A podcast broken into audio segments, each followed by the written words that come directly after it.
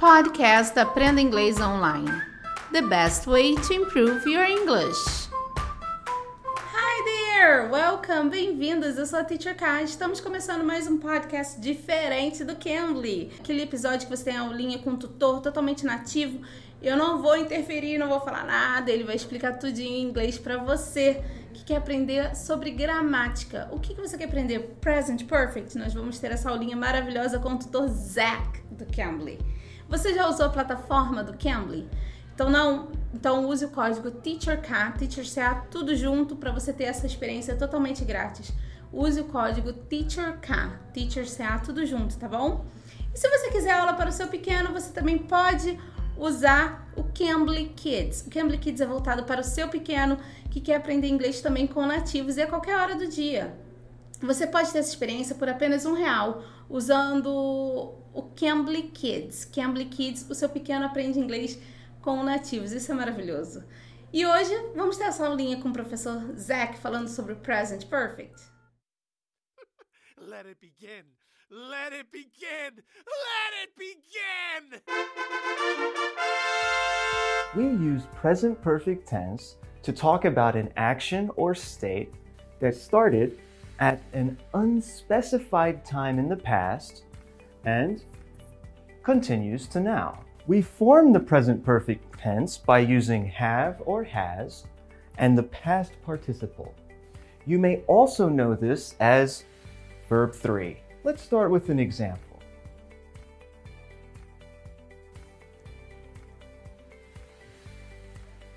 I have lost my keys. This means at some time in the past, I lost my keys. And still, I don't have them. Let's try another one. She has gone out to lunch. This sentence means that sometime in the past, she left for lunch and she has not come back. She is still there. Let's try one more. I haven't seen that movie. This sentence means that from the time the movie was released to the present time, I didn't watch it.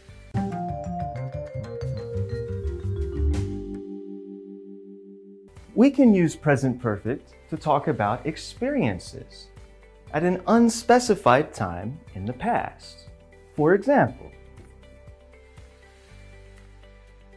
I have been to France. She has played in six movies. We have donated money to charity. In these sentences, we are talking about an action that finished in the past without any connection to time.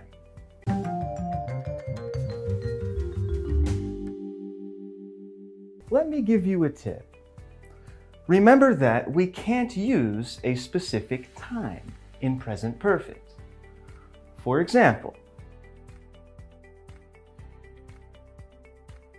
I have eaten breakfast this morning.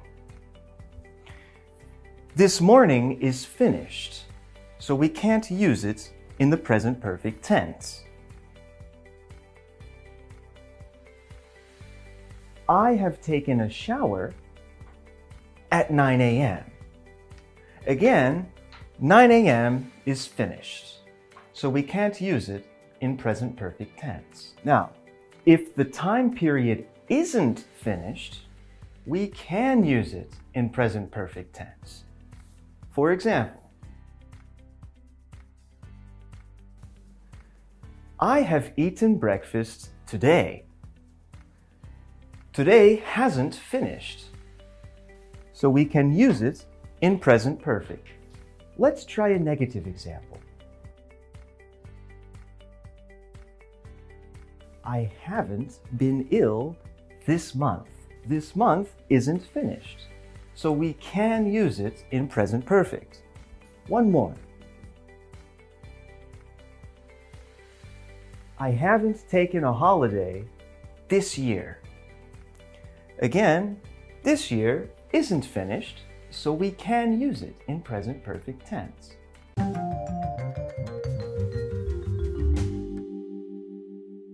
We also use some time expressions in present perfect, such as already, yet, ever and never, just. We use already to talk about an action that finished in the past.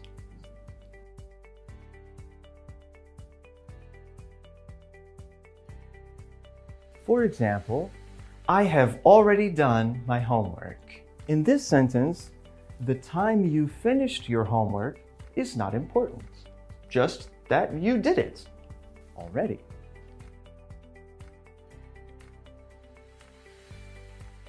We use just to talk about an action that finished a short time in the past. For example, I have just finished my breakfast.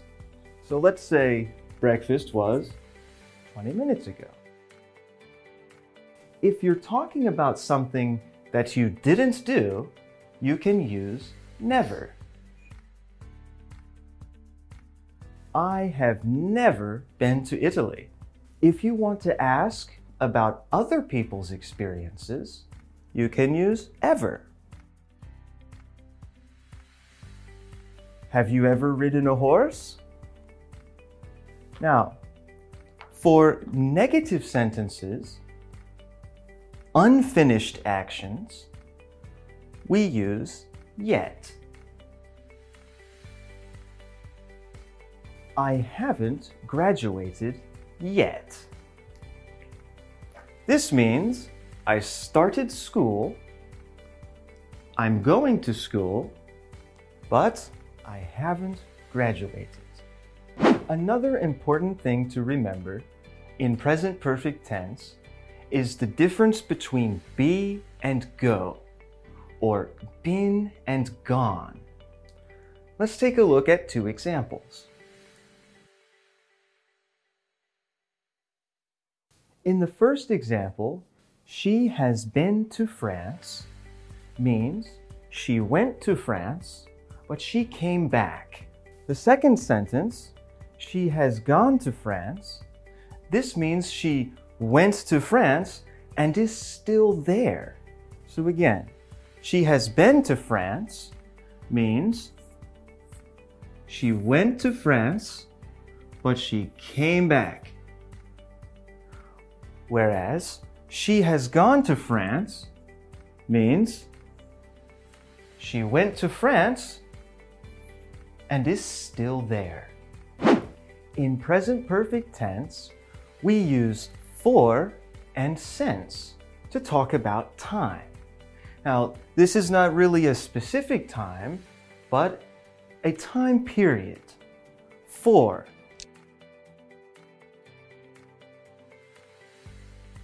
I have lived in Istanbul for seven years. This means that seven years ago, I came to Istanbul, and now I still live in Istanbul. With since, we used since to talk about the time an action began.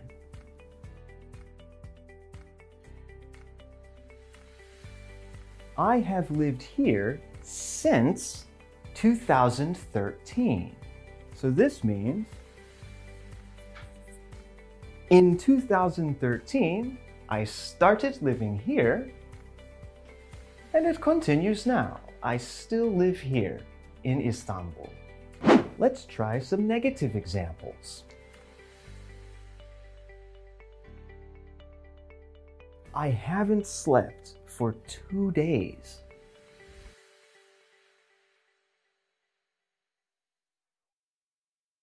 I haven't talked to her since Tuesday. Remember, we use for for a period of time and since for the time something started. I hope this helps you to understand the different ways we can use present perfect. If you'd like to learn how to use present continuous, click the box in the corner.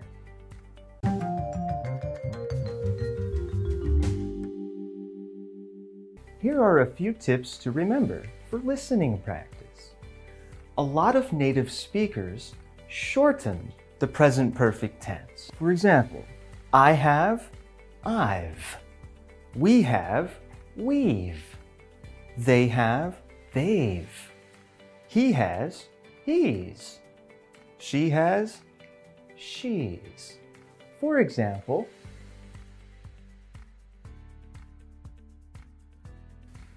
We've waited for an hour. She's gone out to lunch.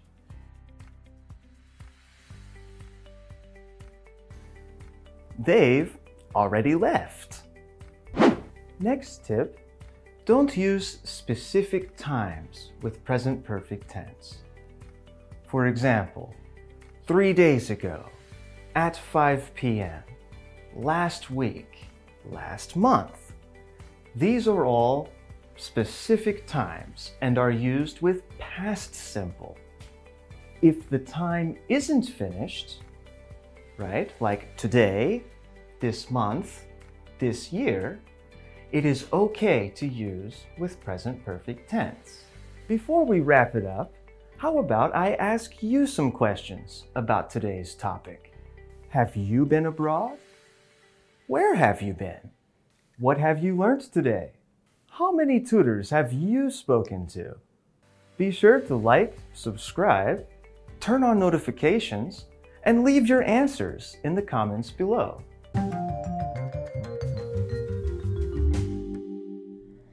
Essa foi a nossa conversa com o tutor Zach do Cambly. Espero que vocês tenham gostado. Eu sou a Teacher K e aguardo vocês aqui no próximo episódio. Bye, take care. You can. You can.